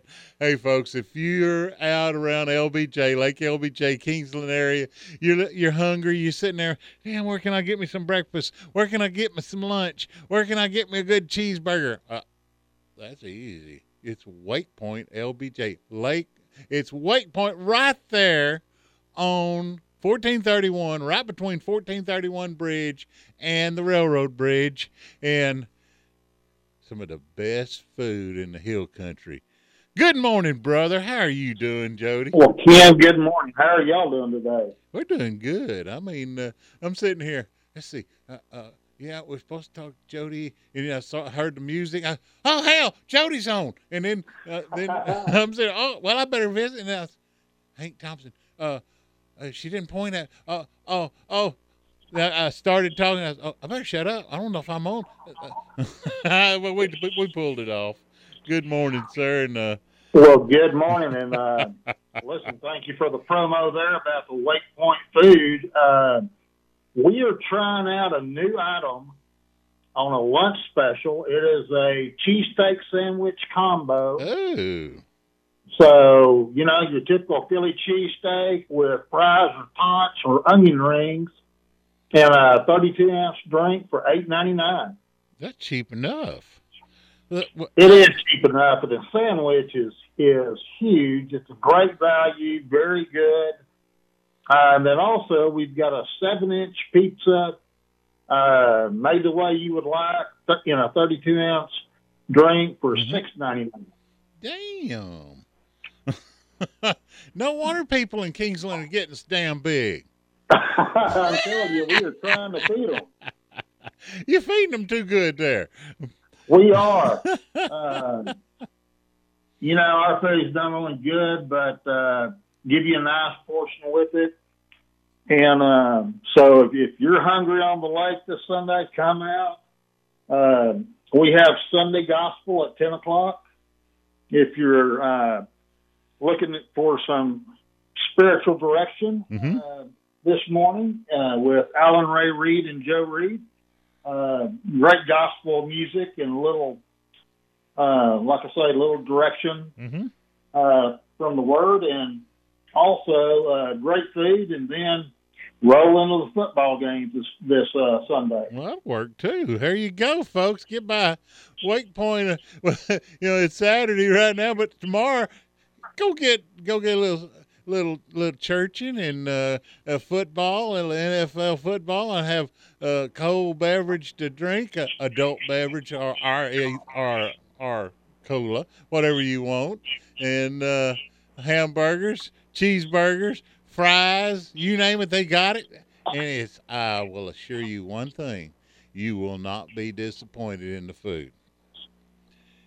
And Now, Ken, the the food is really good. Arnold does a great job with all our menu items, especially the uh, cheeseburgers, well known Mm-hmm. for, and uh, barbecue is fantastic. And you know, we're still running the um, the special through the end of the month.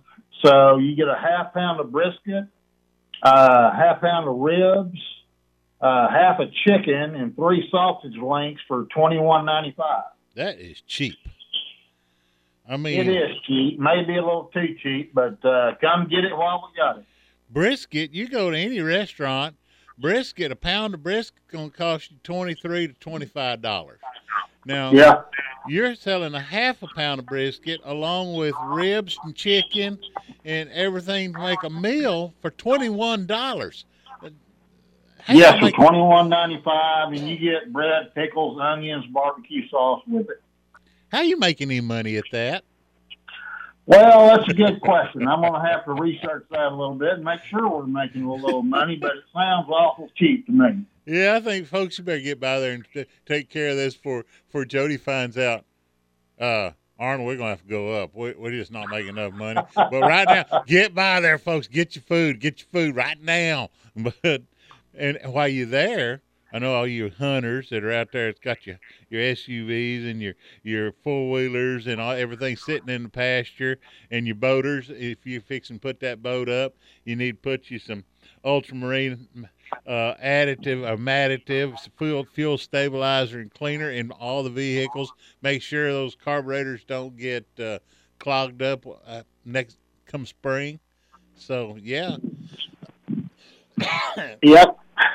Go ahead. You know, it's that time of year. The weather's just been great, but you know it's going to get a little cooler, and people are going to put their watercraft up. And uh, please use a fuel stabilizer in off season.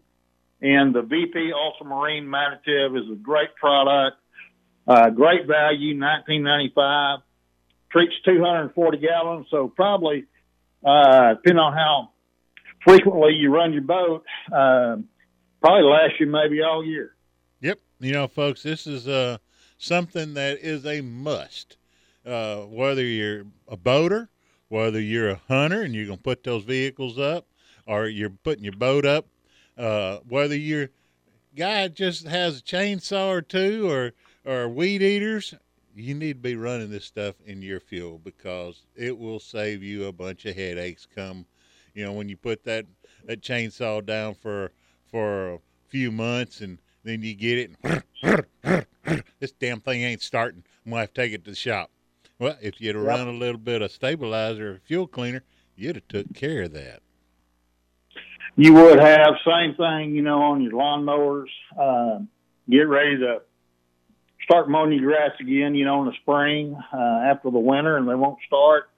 Uh, same deal. There's water in the fuel, and if you use a fuel stabilizer and cleaner, uh, you won't have that trouble. Now, folks, you can pick up this at Wakepoint, or you can go to powersports.com. Is that right? Powersports.com? PowerSportsProducts.com. There you go. I knew I was wrong. Powersports. no, that's fine. Uh, and also, if you're going to get on the internet, check out WakepointLBJ.com Mhm. uh, and register for our Thanksgiving giveaways. We're going to give away four smoked turkeys and four pumpkin pies. Or a person's going to win a smoked turkey and a pumpkin pie uh, for Thanksgiving. So register on our website and get entered up for that. Wow. A good four. eh, Somebody's going to win a turkey and a pumpkin pie, then a smoked turkey. So then they'll just need to put them some some beans and slaw with that, and they pick that up from y'all probably. And Oh, yeah. They have Thanksgiving dinner real quick. We do, you know, it's uh it's still a little ways away, but it'll be uh here before you know it. And so uh please register for that and and hopefully you'll have a really nice Thanksgiving dinner. Now, we got TTZ one coming up here for long on LBJ, and I know you got a tournament coming up, uh, and Texas Tournament Zone will be there for long. So, Right. And, and, and fishermen, while I'm talking to y'all, if you're sitting out there and you get hungry because you've been making them ten thousand casts and you're hungry, big get by uh, Wake Point, pick up something to eat, and while you're there, put that fuel in there that does not have alcohol in your boat because, and put you some additives in there because you will be happy that you did. Yeah, exactly, Ken. You know, we've got uh, 90 octane ethanol free on the water. Um, so if you're on Lake LBJ, needing to fill up, swing by Wake Point, uh, fill your boat up and fill yourself up with a, a cheeseburger and some uh, tater tots. Tell them about y'all's tournament, one that you got y'all gonna have coming up. Yeah, the the tournament actually, uh, the Wake Point Lunker Series. It's on our website. Please register. Uh, same tournament as last year. It's kind of a big bass tournament. Yep. We're going to pay first and second place uh, for four periods. Uh, total payouts about ten thousand bucks. There you go, folks. Wait, uh, Jody, my friend, my brother, I appreciate it. I hear music, so I know we got to get out of here. WakepointLBJ.com. Go check it all out. Jody, is there anything else we need to tell the folks? No, sir. Be safe on the water and uh, have a great weekend. Appreciate it. Hey, family, we got to get out of here. And uh, y'all be good. And next, we'll be talking to Terry. Let's see, who we talking to next? Terry Turner and yeah, Terry Turner. We're gonna be talking feral pigs. We got to get out of here. See y'all on the other side. Bye, family.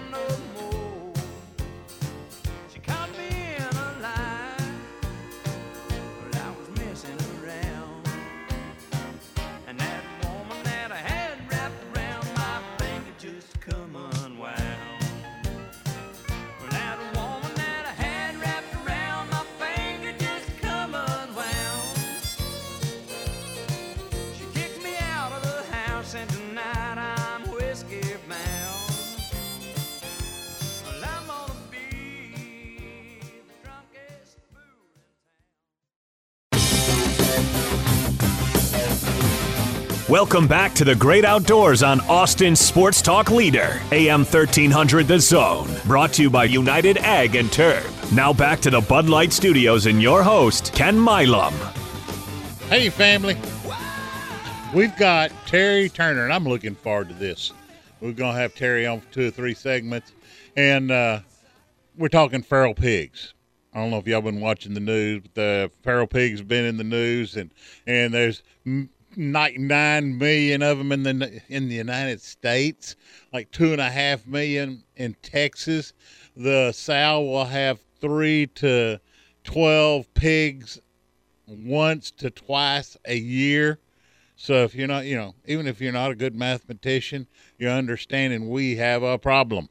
So and I'm gonna get Terry on here. We're gonna visit with him. We're gonna talk some other stuff and and talk trapping, talk poisons, talk how to how if you trap them, can you sell them? Uh, all kinds of stuff. Good morning, Terry. How are you doing, my friend? Morning, Ken. How are you doing? We can't complain. We ain't doing good if we did. Appreciate you getting up early this morning. Oh, no problem. Need need a little rain. Hopefully, we'll be uh, catching some this this next week. Wouldn't it be wonderful? At that, when you said need a little rain, right now here in Austin, in Georgetown, in Round Rock, people have been keeping their yards pretty and Judy was boring. Hello. Then Judy discovered ChumbaCasino.com. It's my little escape. Now Judy's the life of the party. Oh, baby, Mama's bringing home the bacon. Whoa, take it easy, Judy. The Chumba life is for everybody. So go to ChumbaCasino.com and play over 100 casino style games. Join today and play for free for your chance to redeem some serious prizes. ChumbaCasino.com. No purchase necessary. Void where prohibited by law. 18 plus terms and conditions apply. See website for details. green and the and all the golf courses pretty and green and we got all these little streams and, and lowlands coming into Austin and Round Rock and Georgetown and what's the feral pig looking for? It's like you said. They're looking for that marsh in them nice green lawns. Yeah. so they can tear it, tear it up. They're you know looking for grubs and everything. They they like that. That's the that I've been getting Yep. lately. You know, they they got those succulent roots down underneath the San Augustine and the Bermuda grass, and then you go out in the golf courses and the fescue and and this and that, and and then of course with your with your agriculture, you know, they'll tear a cornfield up or cotton field, and but it's just crazy how much damage these things do. Yeah, it's like you say. I mean, as far as going back to your, your farmers and stuff, you know, they can lose, you know, 30, 30 40 percent of their crop. Yeah. You know, and they're having to go back and replant. I mean, it's just, you know, they're losing money. You know, You pig. know, everybody. Yeah. pig would get in that row where that farmer just planted that corn and he'll put that snoot down and he'll eat every kernel. I don't know. I guess Every they- row. Oh yeah, every row. And and cotton the same way. They'll they love cotton and you know it's crazy. The the Milo same thing. And once now here now they'll be planting wheat. And once the wheat gets up a little bit, they'll get out there and root that up and eat every one of those wheat uh, stalks of wheat with the roots. So there ain't gonna be nothing going to be growing. So That's right. yeah, you know it's uh, feral pigs cause billions of dollars in damage to our uh, here in Texas to our agriculture. And then you throw in the guys that's got the yards and the golf courses and and yeah, I mean billions, billions worth of damage dollars worth of damage. Yeah. And we ain't Yeah. gonna control it by hunting. No, that's where the you know uh, I know the EPA's looking at you know the, the poison stuff you mentioned uh, that sodium nitrate and that of course has, hasn't been approved yet, but w- we we need something like that. Uh, that's what it's going to take to, to to control these. We're gonna have to have something, and folks. Sodium nitrate, what it'll do, and uh, uh, I know Terry knows, but sodium nitrate, when, when the hogs eat that, it makes their blood where it cannot absorb oxygen, and once that pig dies, it it will die, and it basically, and it's not a bad death. It just goes to sleep because it doesn't have oxygen. The blood's starving for oxygen, and a varmint comes along and eats it, it doesn't affect them. Our dog comes along and eats it, and it doesn't affect them so much. And buzzards, it's not going to bother them too much. And so, really, the sodium nitrate is a good thing, but I know it's taken. You know, they, you got to go through USDA, you got to go through CDC, and you got to get this. Okay, well, y'all okay? Yeah, that's fine. Okay, well, we y'all okay? Well, we got to do tests, and it's got to cost this, and then we got to Yeah. have this. Yeah, It's long and drawn out. And yeah. You know, it, you know it's go ahead. it's crazy about how we have to get rid of feral pigs. I know you're a trapper, and and the way trapping now, I know I we trap pigs all my life. We just had a cage, you know, build a cage and uh, we'd build a corral trap sometimes, and and and just put a put a swing gate on there where you know you put your bait back there in the back and a stick and and when the hog come along there and knock that stick over it would drop the the gate and it would latch when it shut and they're a little more sophisticated nowadays. When you got telling me last time i had you on you sit there and watch them with your phone uh and okay yeah we got a, we got the sounder in there. Let's drop the gate. And you catch Yeah, the, that- all the pigs. Tech technology is great nowadays. Uh, nothing against the, the the box trap or nothing, but you know, with our hog population the way it is, I mean, you really do need uh, you need the technology there, and uh, you know, uh, this day and time you can do that. You know, I can set up a big uh, how I do my trapping. I set my uh, you know roughly a thirty foot diameter trap, and I basically it's all solar powered.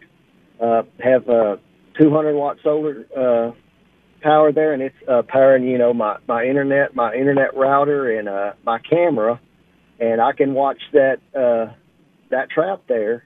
It's a live view feed, and I can actually watch those hogs come in. Actually, actually, the benefit of the live view feed is you can see all those hogs, see what how many's in that sounder, and catch that sounder, or you're not actually you know tripping your gate, and when you have some outside the gate, so. uh you're not educating those hogs with a with a live view uh, camera. So yeah, technology is great, uh, and that's uh, that's what we need to, to fight fight this hog problem.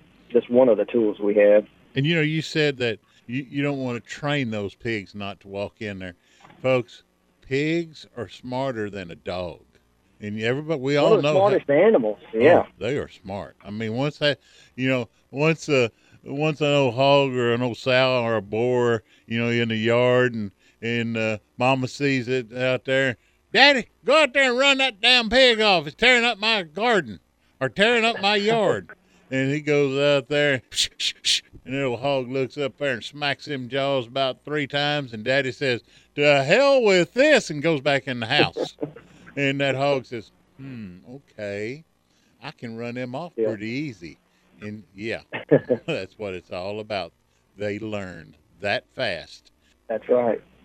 They find out that, oh, I can smack my jaws a couple times at him. He's going to leave.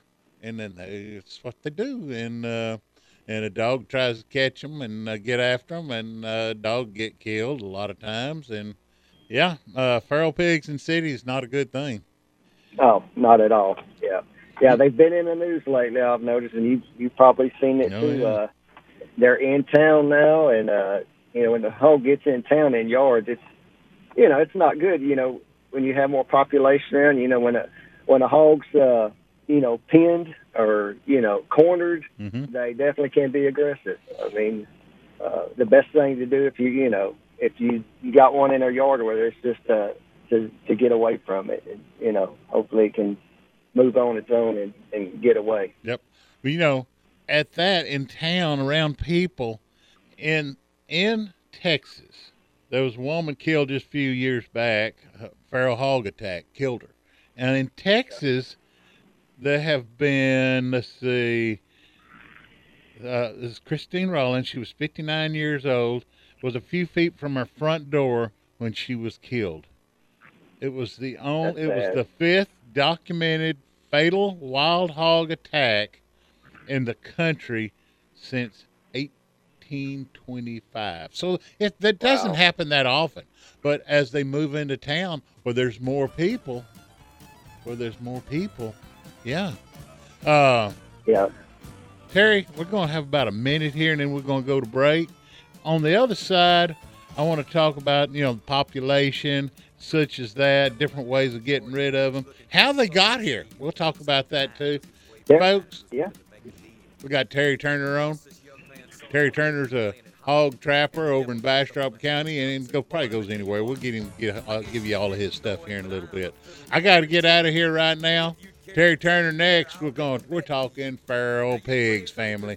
We'll see y'all on the other side.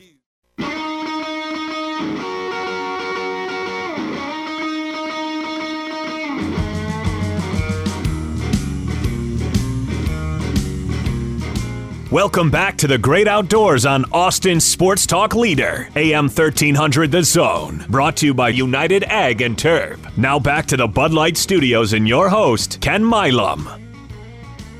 Hey, family. Yeah, we're talking feral pigs today. We got uh, Terry Turner from over around Bastrop. He's a feral hog trapper. We'll get him to tell you all his stuff, how to get hold of him here in a little bit. And so get you a piece of paper and a pencil. It'll probably be in the next segment. We'll get you, he'll get all, give you all of his contact info. But Terry, good morning, sir. How are you? Morning, Ken. Good. That's good. Hey, now I got some I got some stuff here I want to talk about. And feral hogs have been in the United States. Let's see. 1492 Columbus sailed with a pig or two. That's not bad. That's pretty I'm a rhyme there. But uh but now he didn't bring them to the states. He brought those to the islands, you know, the Bahamas and such as that.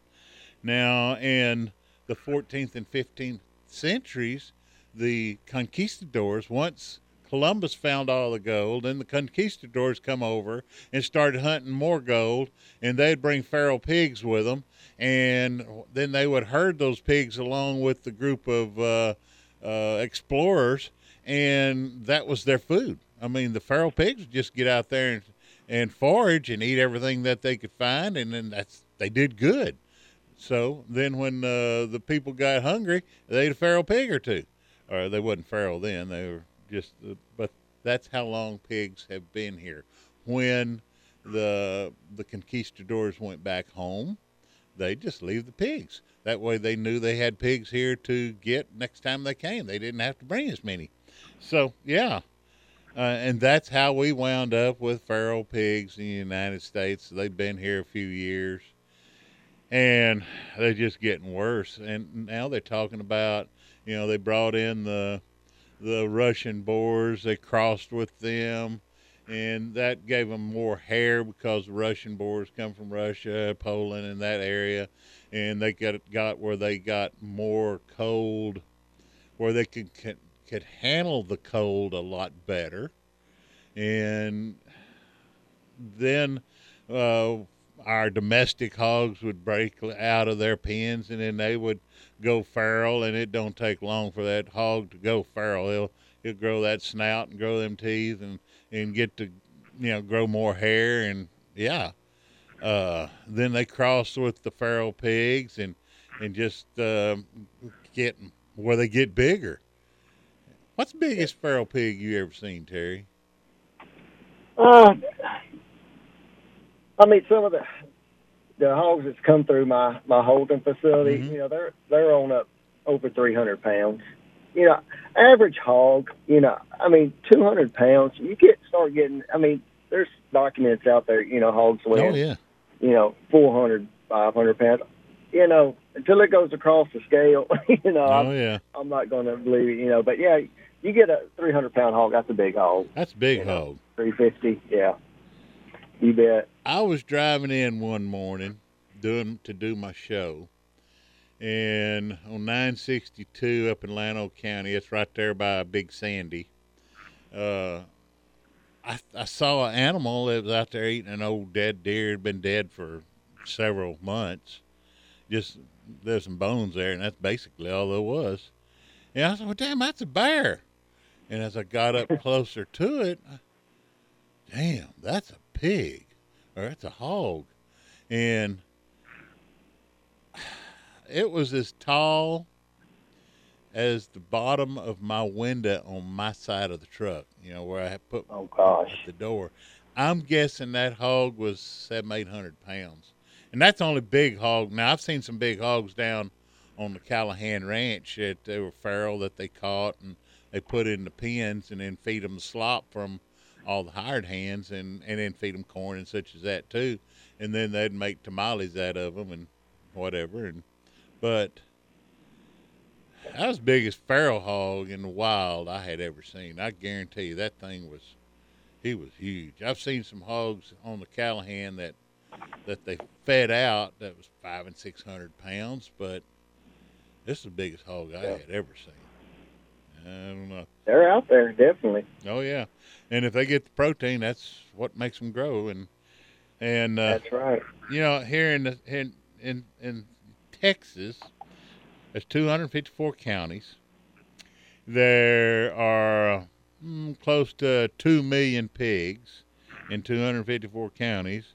A sow will lay will lay will have what three to six pigs in a litter. Yeah, I would say average of six pigs. You know, I would say yeah, she had several litters a year. I mean, it don't. You can do the math. It don't take long. That's just one pig, Yeah. and then you put millions of pigs. You, you know, that's why we have that population we do. Yep.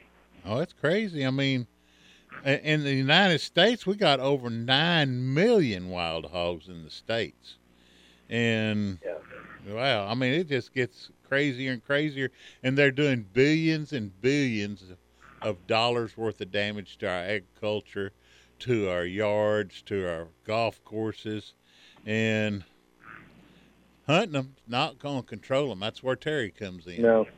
Uh, Judy was boring. Hello. Then Judy discovered ChumbaCasino.com. It's my little escape. Now Judy's the life of the party. Oh, baby, Mama's bringing home the bacon. Whoa, take it easy, Judy. The Chumba life is for everybody. So go to ChumbaCasino.com and play over 100 casino style games. Join today and play for free for your chance to redeem some serious prizes. ChumbaCasino.com. No purchase necessary. Void where prohibited by law. 18 plus terms and conditions apply. See website for details. I think I read a an article where Texas research shows that Texas had like two and a half million hogs just in Texas. Yeah. Like that, they have the most hogs in in the country. Yeah, there's nine million in the United States. There's two and a half million in Texas. We got over half, uh, uh, over a quarter of the hogs just in Texas. Right here. Yeah. That's kind of crazy. Uh, yeah. And then uh, let's see. Uh, uh, I'm reading all my, my stuff here. A single sow can have a litter of four to eight piglets in 12 to 15 months. I think that's a little off, but I think they can have. Yeah, that might be about. Yeah. No, they, yeah. Yeah. And then, but then those piglets are half of them are sows, and they can be That's right. bred within three or four Less than a year. well, Four within a year. months, yeah. Yeah. Yep. So, yeah, it goes crazy in a hurry, and uh, and and uh, I had Billy Higginbotham. Billy was uh, he was a professor at A and M. He was their hog their hog guy, and he told us he was telling me he says Ken, we built a pen that there was nothing in this pen. Now they had water, but there was nothing else in this pen. We didn't feed these feral pigs. We did nothing. We put them in there to see what they would do. And he said they fattened hmm. up. I says, well, what did they eat? Well, in this pen, there was a tank, a pond. In the pond, there were uh, cattails. They rooted up the cattails and ate the bulbs underneath the cattails, and that's what fattened them up. Golly. Yeah. there was nothing else. There. They just wanted to see what they'd do, and they found the cattails. They dug them up. They that's what they lived on, and fattened up. And I'm sitting there. Wow. He says, in the wild, you got acorns, you got all kinds of plants, you know, and then they find a oat patch or a wheat patch. They really gonna tear that up. Or Oh, if they, yeah. you know, if they find tomatoes or melons or cucumbers or any of that kind of stuff, they're gonna just destroy that. An oat, uh, you know, a cornfield, a cotton field, golf course. Not much they won't eat. yeah. we already had it. I hear music. We Oh, got my. about a, about a minute and a half left here, I think. So, folks, we're talking to Terry Turner. Terry's a hog trapper over in Bastrop County. This next segment, get you a piece of paper, get you a pencil. I'm gonna get Terry to tell you how to get hold of him. And if you need to get rid of some pigs, get hold of Terry. If he can't do it, I bet you he knows somebody that can. So, uh, and I, and we may even talk about different ways. I know you buy them and sell them too, so we may Yeah. talk about that too. And so, family, we got Terry Turner on the phone. We're talking feral pigs, and there's lots of different ways to get rid of them. You know, you can trap them, you can get a helicopter and shoot them. That just sounds like fun, Terry. Have you ever done that? Haven't done that, but that, that does sound like fun. Take an A12, those big uh, 12 round shotguns, 12 gauge shotguns, and get up there and shoot those pigs. That just sounds like a blast. Uh, yeah, that might be fun. Hey, folks, I know I got to get out of here, but we have Terry Turner on, Hog Trapper. We got a break right here, so we'll see y'all in just a little bit. Terry Turner next. We're talking feral pigs, how to get rid of them. See y'all on the other side.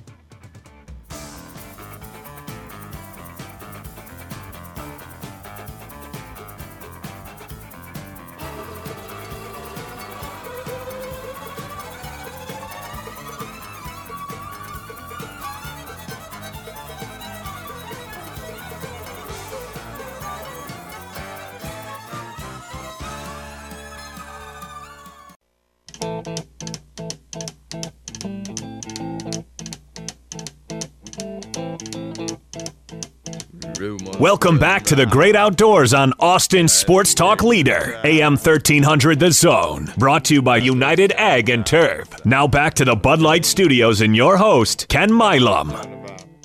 Hey, family. We've got Terry Turner on the phone right now. Terry is a feral hog trapper, and uh, we've been visiting with him the last couple of segments and talking different what different ways of getting rid of these pigs. Good morning, Terry. How are you? Morning, Ken. I'm doing good. Good. I had a friend of mine who was telling me the other day. Well, it's been a year or so back. He has a high fence place, and he has, you know, that uh, what do they call that uh, fencing? That's uh, they don't. Nothing can go through that fence. He says. Hey, he says I don't have any feral pigs. I, he's I I I got I put that high dollar fence up, and they don't go through that. I said they may not go through it, but they'll go under it. Oh, is that what's been digging under my fence? Yeah. Now you have feral pigs if they've been coming in. Yeah. So, how do you protect the property from from being damaged by feral pigs? Well, you can, of course, trap. That's what Terry does. You can go helico- hunt with helicopters and fencing. And fencing ain't going to do a great job. And of course, you can hunt them and just shoot them for food. But now, Terry, if these guys are listening to us and they've been trapping some pigs and they got a few pigs, is there a way they can sell these uh, feral pigs? Can they sell them and Yeah. make a little money off of them? You bet. There's uh there's buying stations all over the state. Uh, the the best way to find a location, uh, you can go on the Texas Parks and Wildlife, their website, or uh, the Texas Animal Health Commission website. Uh, they have all the permitted buying stations in the state. I'm a permitted buying station there in Bastrop County. Um, or you can actually call your county agent too. But those are the best ways. Uh, you know, some of these buying stations, uh, or my buying station, I sell to another. Uh, I'm contracted with another company to buy these hogs. I actually uh, go to a, a a slaughterhouse and they're and they're uh, you know prepped for consumption. They go all over the world, all over state. Those are even long as they're uh, you know on their menu uh, is they're they're, they're wild boar. That's they they sell it as wild boar on their menu. And other other places that are buying wild hogs are you know game ranches that where you know people actually come in and that's all they do is hunt the hogs so in, in a high fenced area. So yeah, there's uh a- as far as prices on hogs that that just uh, de- depends. Uh, for instance, in in my uh, right now there's so many hogs coming into the company uh, that I buy for that the price ain't real good because that that just shows you there's so many hogs out there and people are trapping they can't keep up with uh you know just supply and demand Yeah. more supply than you know demand And if there's more supply than there is demand, that means they're going to be cheap. So, uh, yes sir that's correct and but we still got to get rid of them somehow. You know, a lot of people That's they right. get they get out there and hunt them at night with night scopes and and the I was talking to one guy down at the down in Devine. That's what he does. He gets out there at night with his night scopes and shoots those pigs. And and I says, well, do you wait till a little bit and then you go out there and gather them all up and and uh, you know have a reefer sitting there or something and you clean them and hang them in there? Nope, we leave them laying there for the buzzards and the coyotes. I'm sitting there. Yeah. You do what? Oh yeah, he says there's just so many that you can't. So eat. many. Yeah, you can't. So you know, there's there's lots of different ways they're going. to ha- We got to get rid of feral pigs. They're doing enough damage that it is worth. You know, I hate to waste anything that's good eating as a feral pig. A 40 pound shoat on a barbecue pit, slow cooked, is about as good as you can get. But uh, yeah, they're, they're doing so much damage that we got to figure out some way of getting rid of them. Now, poison sodium nitrite. I know we talked about that a little bit ago. That's one of them. I'm trying to get one of the professors from Texas A&M on, either Maureen or John, and get them to talk about it. The guy I've always used, Billy Higginbotham, he's retired now, so he told me to try them. So yeah, we'll talk to them. But now, if somebody had some pigs and they wanted to get rid of them, then as it, maybe they got some of them that's in there coming to their to their yards or gardens or tearing out, and can they get hold to you and you can help them or appoint them to somebody? Yeah, if, if I'll be glad to help them, uh, you know, give them uh, pointers, or you know, I'd, I'd like to say I do remote trapping. Uh, they can call me uh, five one two five seven six five nine three five. They they need advice on uh, setting up a trap. Anything they need, I'll be glad to help. And if if I don't, uh, I, I know plenty of other people that would be probably glad to help them too.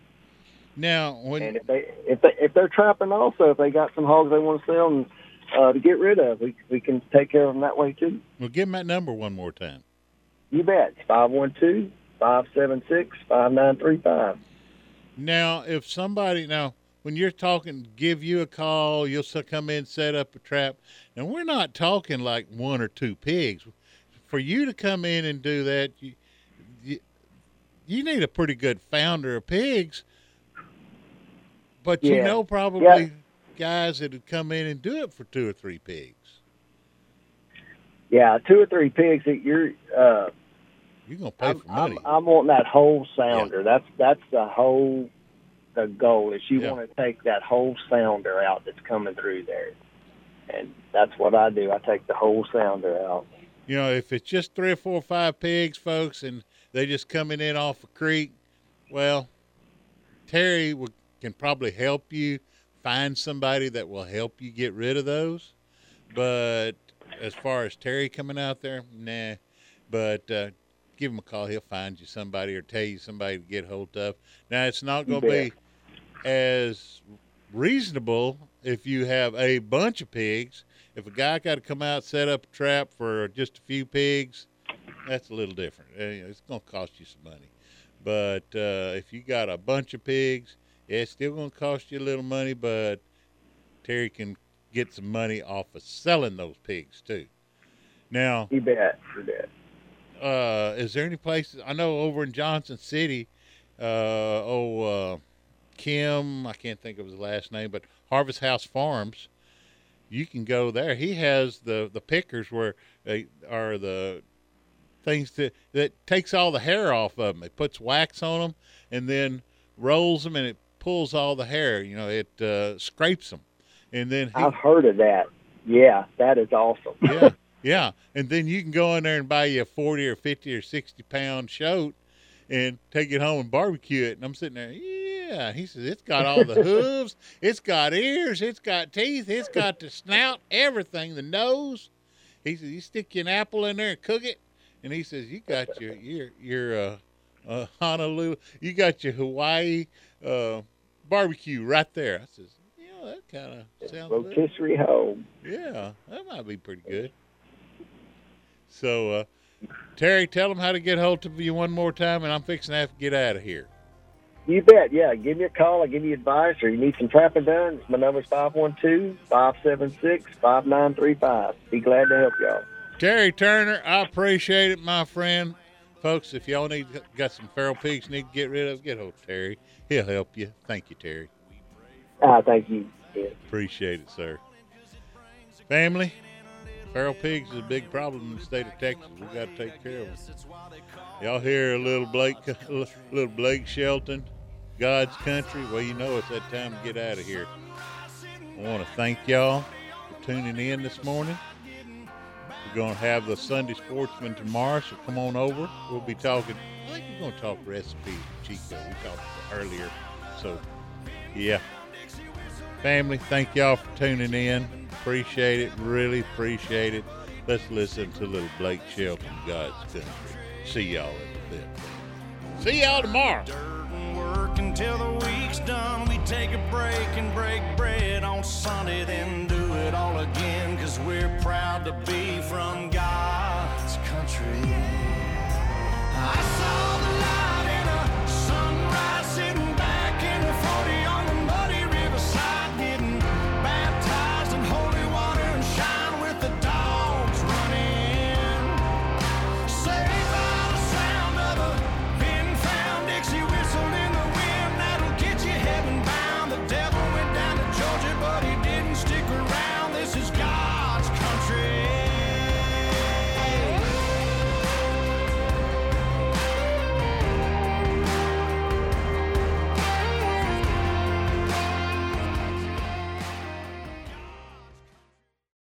With the Lucky Land slots, you can get lucky just about anywhere. This is your captain speaking. Uh, we've got clear runway and the weather's fine, but we're just going to circle up here a while and uh, get lucky. No, no, nothing like that. It's just these cash prizes add up quick. So I suggest you sit back, keep your tray table upright, and start getting lucky. Play for free at LuckyLandSlots.com. Are you feeling lucky? No purchase necessary. Void where prohibited by law. 18 plus terms and conditions apply. See website for details.